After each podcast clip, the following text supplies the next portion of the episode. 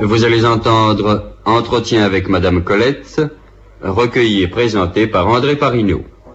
Il y a 150 ans tout juste, le 28 janvier 1873, naissait Colette.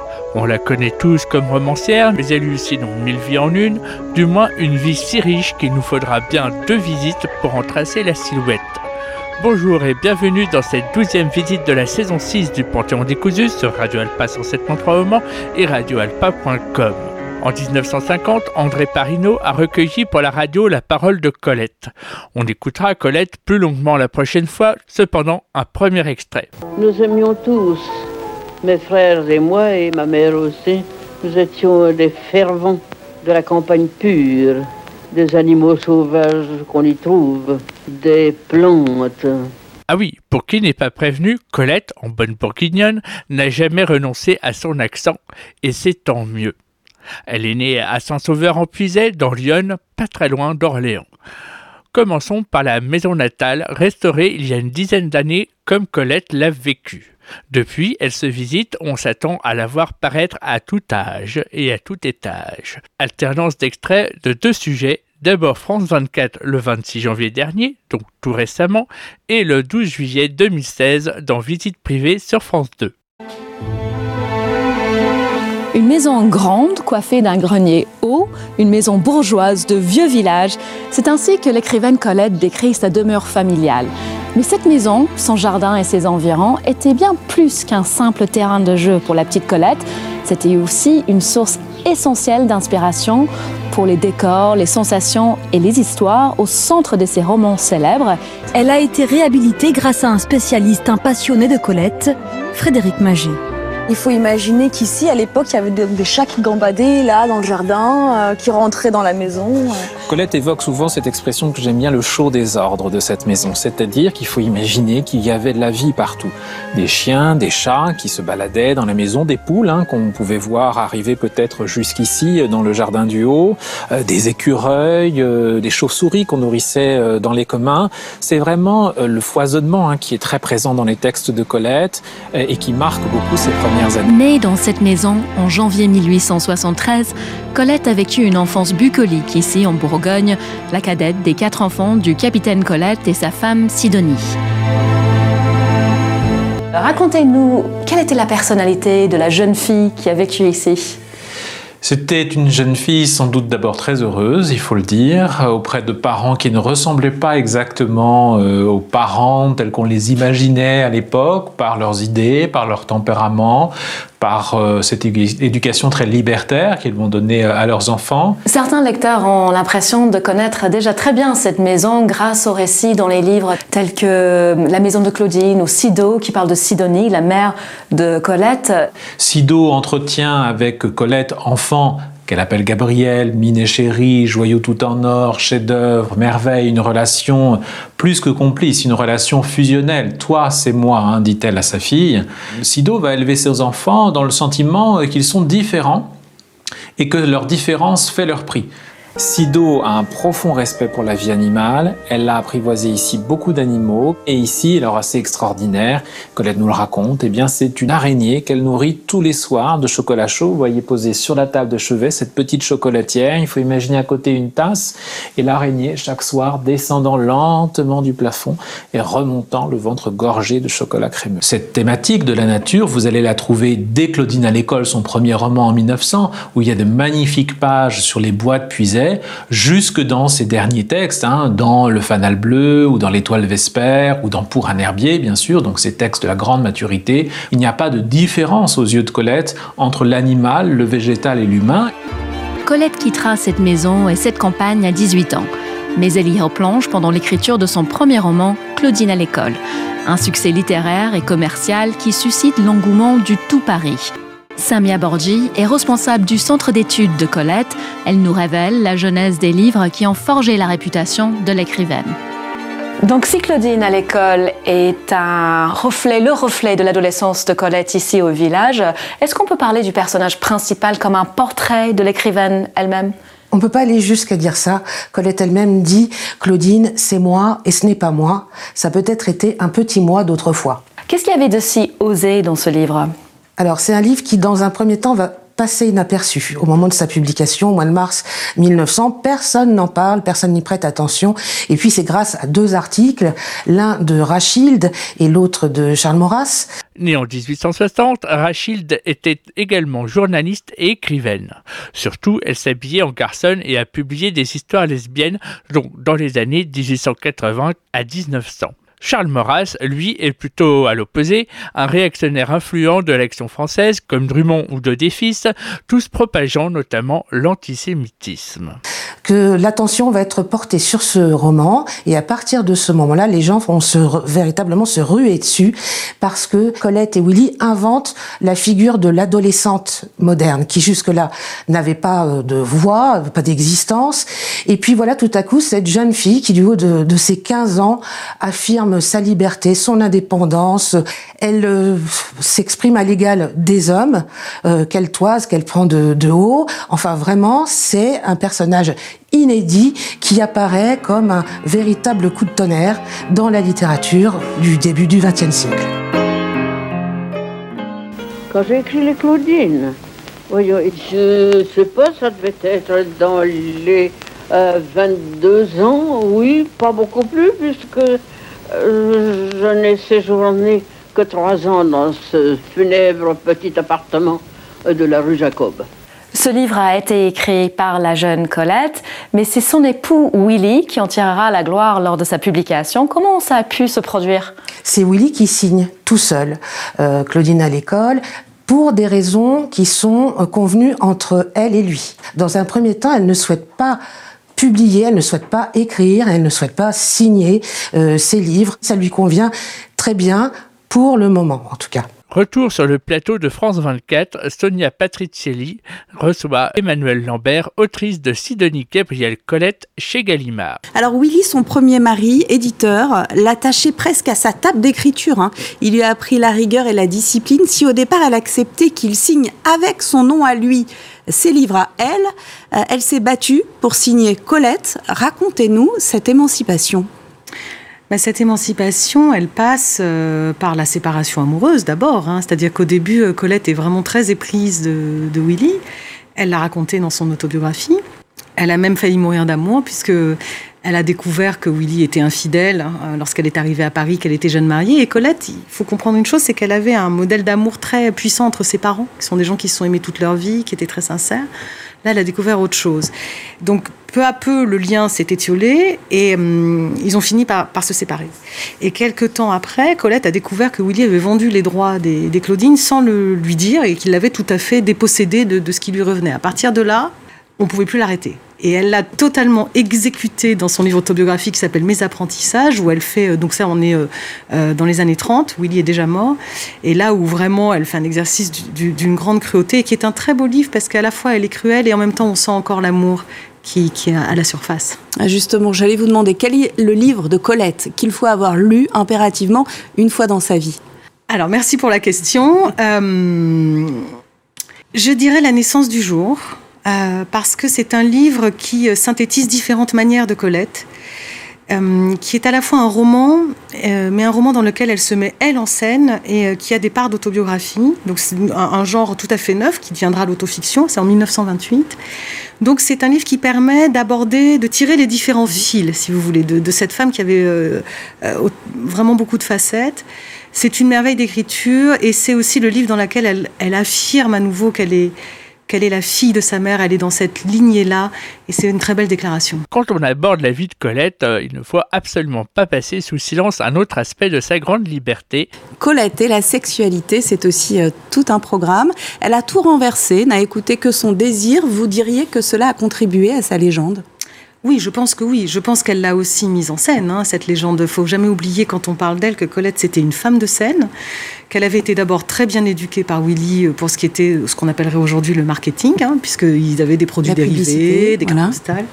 Euh, elle a appris à poser, elle a appris à jouer de son image, et donc oui, elle, elle s'est beaucoup servie euh, de tout ça. Elle, elle s'est avancée en pleine lumière. Voilà, Colette est quelqu'un qui affirme qui elle est à chaque étape de sa vie, sans rendre de compte à personne. Oui, d'ailleurs, dans, ce, dans le livre, hein, on voit cette pantomime de 1907, La chair, elle y dévoile un, un sein, donc Colette, la scandaleuse, là encore. Sociétale. Elle fut aussi une des premières à décrire l'horreur des avortements clandestins. Elle s'est euh, grimée en chat pour le temps d'un spectacle au music hall dans La chatte amoureuse, où la voici notre Colette déguisée en chat. En mai 1980, aujourd'hui Madame n'était pas présentée par Daniel Gilbert. Le présentateur interviewe une téléspectatrice, grande lectrice de Colette depuis Oh Je l'ai connue en 1926 par ses œuvres grâce à un professeur de lettres qui était beaucoup plus moderne que les précédents. Oui, parce que, pardonnez-moi madame, mais en 1926, j'imagine que Colette euh, était un petit peu jugée un peu scandaleuse, euh, et même assez scandaleuse. J'avais 16 ans, et l'école primaire supérieure où j'étais, Sophie Germain, était dirigée par une directrice très collémentée. On était très sévère. Anatole France, c'était le grand caïd. Pour Anatole France, prix Nobel de littérature, est mort deux ans avant, en 1924. Et ce professeur nous a dit un jour, eh ben, écoutez, moi je vais vous parler de Colette. Et elle nous a lu quelques extraits des Claudines, les expurgés, euh, des vrilles de la vigne, je crois. Et j'ai trouvé ça vraiment formidable. Et depuis, j'ai toujours aimé Colette. Et je l'ai toujours aimé. lire Colette à l'époque, c'est dangereux. C'est après, quand j'ai travaillé à 18 ans, que là, j'ai pu lire les livres que je voulais. Parce que vous savez, on était renvoyé de l'école si on amenait la garçonne à ce moment-là. J'ai des camarades qui ont été renvoyés, alors Colette, ben, elle n'était pas très loin en odeur de sainteté. Et chez vous, est-ce qu'on vous autorisait ou est-ce qu'il fallait que vous vous cachiez? Ah ben, je me cachais. Parce que ma mère était très rigoriste. J'étais seule avec elle, elle était très très rigoriste. L'académicienne Dominique Bonnat lui consacre une biographie intitulée Colette et les siennes, qui passe le destin de l'écrivain au crible sous le prisme des femmes de sa vie. Elle n'a pas de tabou, elle se moque pas mal du En 2017, l'académicienne Dominique Bonnat a fait plusieurs plateaux télé. Ici, alternance d'entrée libre du 9 mars et de la Grande Librairie du 21 avril 2017, alors présenté par François Bunel, les deux étant des programmes de France 5. Comment une artiste une femme peut mener de front à la fois sa carrière professionnelle, et elle a été un bagnard de la plume, elle a gagné sa vie avec sa plume, quelquefois elle n'en peut plus de son stylo, elle supplie qu'on la laisse tranquille, et de l'autre côté, les besognes de la femme, et en même temps aussi la maternité, qui est encore une autre question pour Colette, qui a eu beaucoup de mal avec la maternité, elle est mère très tard, euh, à 40 ans quasiment, et elle a toujours eu un, un peu de difficulté à élever sa fille. Donc tout cela dessine assez bien une vie de femme contemporaine. Femme libre, femme de pouvoir, femme d'influence, et vous racontez la vie de Colette, alors ça je trouve ça très très très bien fait, à partir d'une anecdote, un moment, un moment qu'on a peut-être un petit peu oublié. Le livre s'ouvre sur l'été 1914, dans un Paris totalement déserté par les hommes. Alors c'est vrai qu'on l'a peut-être oublié, mais au moment où la Première Guerre mondiale est déclarée, eh bien Paris est une cité où règnent les femmes. C'est la cité des femmes, voilà. Qui est Colette à ce moment très précis de son existence Oui, en 1914, Colette a déjà passé la quarantaine, elle a 41 ans, et euh, elle vient de se remarier pour la deuxième fois avec euh, Henri de Jouvenel, qui est rédacteur en chef d'un des journaux les plus en vogue de l'époque. Elle y est journaliste, elle y rencontre une de ses grandes amours amitiés, Annie de Penne, qui s'écrit avec un accent et un E à la fin. Ce sont deux femmes très impliquées dans la vie journalistique de leur temps. Elles travaillent vraiment dans les journaux. Alors, soit elles donnent des articles de l'extérieur, mais ensuite Colette travaillera au matin. Il faut bien comprendre qu'à l'époque, le journalisme, c'est un milieu d'hommes. Donc, elles innovent complètement dans ce domaine. Ce qu'elles aiment dans le journalisme, c'est le reportage. C'est aller sur le terrain, observer les gens et ensuite écrire leur article sur ce, qu'elles ont vu, sur ce qu'elles ont ressenti entendu, le regard est au féminin. Alors attendez, là il faut bien préciser que c'est quand même une histoire d'amour, pas seulement d'ambition et de pouvoir. Pas du tout. Elle n'a pas épousé son rédacteur chef. D'ailleurs, Colette est certainement une des femmes les, les moins politiques qu'on puisse imaginer. C'est une femme qui est indifférente à la politique, qui est indifférente aux questions de militantisme, même euh, sur les plans du féminisme, euh, elle est à part, Colette. Elle est devenue en fait un étendard du féminisme, mais elle est beaucoup plus euh, subtile et délicate. En fait, elle-même a eu des mots très durs contre les mouvements féministes. Euh, ce qu'elle visait surtout, c'était les mouvements politiques. Cette femme n'est pas du tout politique. Colette, ce qui l'intéresse, c'est la vraie vie, c'est euh, euh, l'amitié, c'est l'amour, c'est la nature, les promenades dans la campagne ou au bord de la mer. Donc elle est plutôt dans une vie de, des premiers instants. Elle n'est pas dans une intellectualisation. Colette est une romancière, un merveilleux écrivain, mais elle n'est pas une intellectuelle. Pas du tout. Elle n'a pas les mots d'une intellectuelle. Tous ces mots sont physiques. Ce sont des mots qui désignent les émotions et aucun sens n'est oublié. Il y a les mots du toucher, les mots du parfum, euh, les mots du regard. Tous ces mots des, vraiment des cinq Bonnat sens. nous livre là de quoi faire un film, voire une série. Ce serait une chouette idée, je trouve. Ce que vous racontez est quand même absolument incroyable. Elle a une maison qui a aujourd'hui disparu, c'est rue Cortambert, dans le 16e arrondissement, un immense chalet. Son mari est parti à la guerre, Jouvenel. Et puis elle a trois très bonnes amies à qui elle dit Et si vous veniez habiter chez moi? Mais oui, Et elles parce se que- retrouvent comme ça, toutes les quatre, dans ce qu'elle appelle un phalanstère. C'est quoi C'est mai Un 68 avant l'heure phalanstère, idée du socialiste du 19e Fourier, une sorte de grand immeuble communautaire avec tout ce qu'il faut sur place, mais ça, notre ami de Radicaux Libre nous en parlerait bien mieux que moi. Oui, une sorte de colocation, on pourrait dire, c'est-à-dire que Colette, qui a horreur de la solitude, euh, une fois que son mari est parti pour le front, appelle chez elle, en effet, ses trois meilleures amies. Et les quatre femmes vont vivre ensemble plusieurs mois de la guerre, dans une espèce de cocon, un adorable cocon du 16e arrondissement, au bord du bois de Boulogne. Et elles vont vivre là euh, une sorte de vie euh, un peu recluse, comme dans un, pen- un pensionnat de jeunes filles, par exemple. Non, c'est pas Ah pas Sainte-Colette. du tout même. Bon, qui sont ces trois amis Annie de Penne, qui est romancière et journaliste exactement comme Colette, qui a écrit des, des livres d'ailleurs euh, où les correspondances jouent beaucoup entre les deux femmes. Euh, c'est certainement la plus aimée de toutes les amies. Colette l'appelle toujours euh, ma sœur, ma presque sœur et même mon Annie d'enfance. Et puis il y a Marguerite Moreno, qui est une comédienne de théâtre, qui a joué au français, qui, joue, qui a joué aussi avec Sarah Bernard, qui est une voix d'or, mais qui est surtout une femme extrêmement chaleureuse, joyeuse, et qui anime beaucoup les soirées au chalet de la rue Cortambert. Et enfin Musidora, qui est une, euh, une actrice de cinéma muet, qui va devenir la première vampe du cinéma parce qu'elle va jouer dans un rôle de vampire, un film de Louis Feuillade, qui est un immense succès populaire euh, de 1915. Et Musidora, avec ses yeux charbonneux, son regard de félaïne, euh, va là. être euh, vraiment très très populaire à un moment donné. D'ailleurs, le mot vampe a été créé pour elle parce que elle a joué donc dans Les Vampires. Euh, les spectateurs l'adoraient, la nommaient la vampire, et puis comme c'était trop long, ils l'appelaient la vampe. La vampe. Et c'est comme ça qu'elle a été la première vampe Ah bah du ça, cinéma. Remarque, c'est vrai que Colette aurait pu faire du cinéma, mais ou pas, euh, et puis non. Alors, puisqu'on parle de Musidora, d'aucuns ont prêté à Colette et à Musidora euh, une relation qui n'était pas que amicale, une relation cosmopolite, comme on disait. Que le mot lesbien, lesbianisme, c'est- plus contemporain. Même si on faisait référence à l'île de Lesbos, Ouais. le mot n'était pas aussi répandu. Et Donc, on disait une- cosmopolite. on disait d'une femme qui aimait les femmes, on disait elle est pour femme, elle est pour femme, ou bien elle est cosmopolite, parce que ça voulait dire qu'elle avait des mœurs différentes.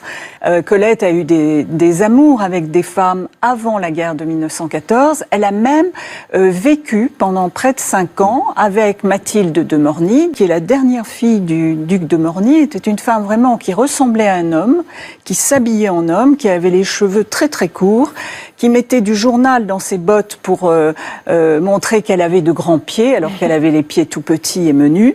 Le Monde, qui est toujours méchant, appelait euh, Mathilde de Morny oncle Max. Et pour Colette, euh, oncle Max a été vraiment comme une mère, une femme qu'il a beaucoup aimée. Il y a des lettres merveilleuses de Colette à Mathilde de Morny. Et pendant toutes les années où euh, elle a vécu avec elle, eh bien Colette a porté autour du cou un collier, un collier en or sur lequel étaient marqués ces mots J'appartiens à André Missy. Le 5 avril 82.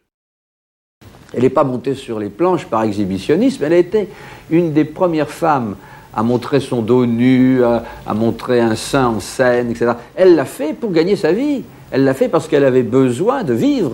Et je crois qu'elle a écrit pour les mêmes raisons. Elle s'est servie de ce qu'elle voyait, de ce qu'elle savait, de sa vie, de la vie de ses amis, des circonstances, et elle a brodé autour, comme elle disait. Alors avec, bien sûr, son formidable tempérament, sa vision du monde, son amour de la nature, sa sensualité qui s'étale dans ses pages. Mais ce sont toujours des commandes. Je ne crois pas qu'on puisse dire de Colette qu'un livre est sorti tout naturellement comme un fruit mûr de son talent. Je ne crois pas. Il y a des livres plus, travaillés que d'autres. Par exemple, dans sa série qu'elle appelle Le pur et l'impur, il y a une séquence qui s'appelle Les Dames de l'Angolène, qui raconte euh, l'amour de deux lesbiennes. C'est un livre d'une écriture admirable, presque philosophique. Euh, alors je lui ai posé la question de savoir pourquoi elle avait écrit cette histoire. Elle m'a dit parce qu'elle est vraie. Je veux dire, eh, c'est ça la vérité. Euh, parce que cette histoire existait, elle l'a racontée. Dans la même émission, Et mon tous est un homme, il s'agit de découvrir une personnalité grâce à des indices et il intervient également une graphologue. On nous dit qu'elle ne connaît pas l'identité de l'auteur des lignes. Pourtant, ce qu'elle en dit est révélateur de bien des choses. On abordera encore pour certaines dans la prochaine visite. Le tracé a une très grande aisance. Il est libre, mais finalement, si vous observez ce geste, il est quand même extrêmement mesuré, maîtrisé. Ce qui prouve donc que derrière cette spontanéité, il y a quand même un très grand contrôle chez cette personne. Si vous suivez toujours ce déroulement graphique, vous allez trouver une succession de petits anneaux qui se déroulent de droite mais qui reviennent à gauche, qui continuent leur chemin. Et dans ce côté annelé, on a l'impression que cette personne emmagasine les émotions, les impressions, les sentiments, et qu'elle les revit pour son propre plaisir à l'intérieur d'elle-même.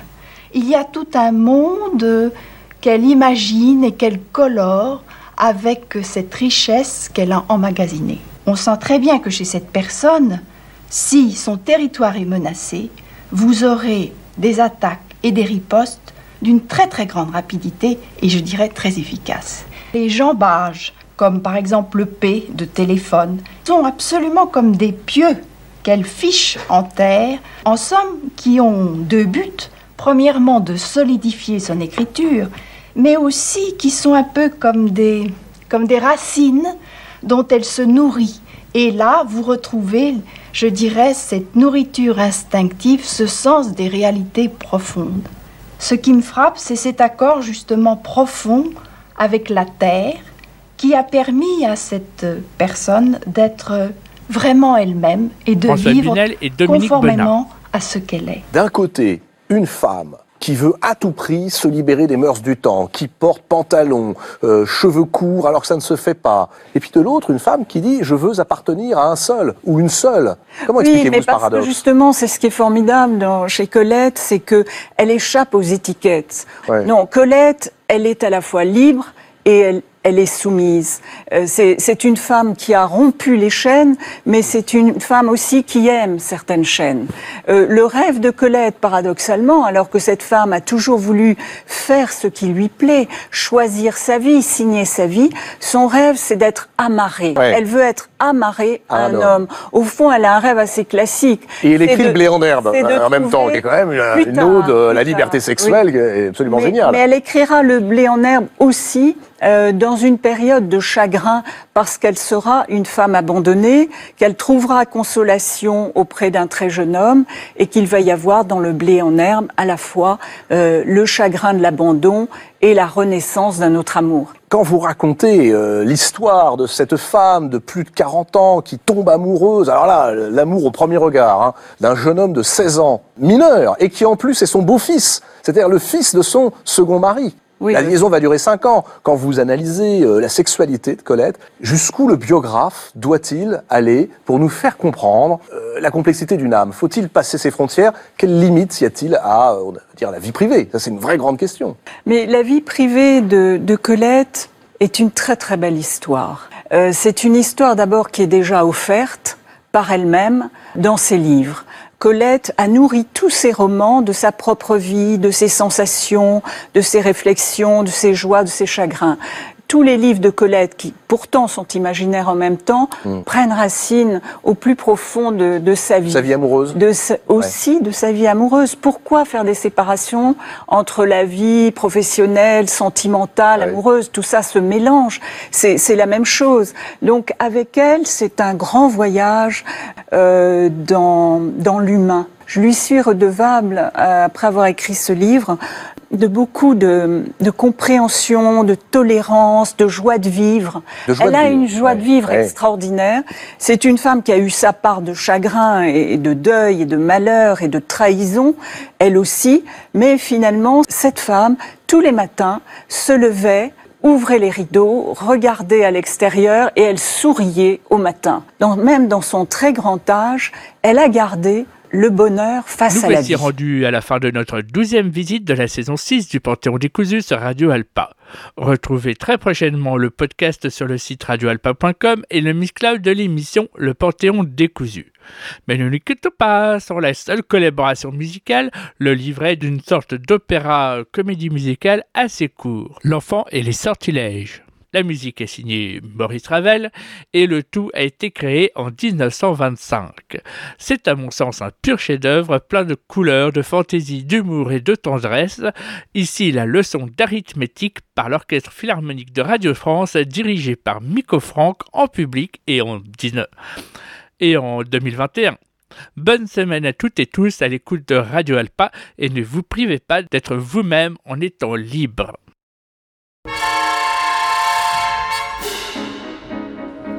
Robinet coule dans un réservoir. Le train omnibus quitte une gare à 20 minutes d'intervalle. Val, val, val.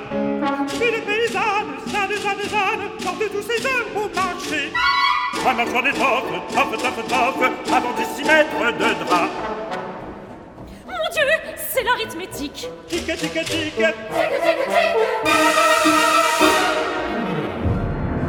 4 et 4, 18 11 et 6, 25 4 et 4, 18 7 fois 9, 33 7 fois 9, 33 7 fois 9, 33 4 et 4, 18 11 et 6, 25 4 et 4, 18 3 fois 9, 400 Millimètres, centimètres, décimètres, décamètres, hectomètres, kilomètres, myriamètres, fotimètres, calomètres, des millions, des billions, des trillions et des fractions.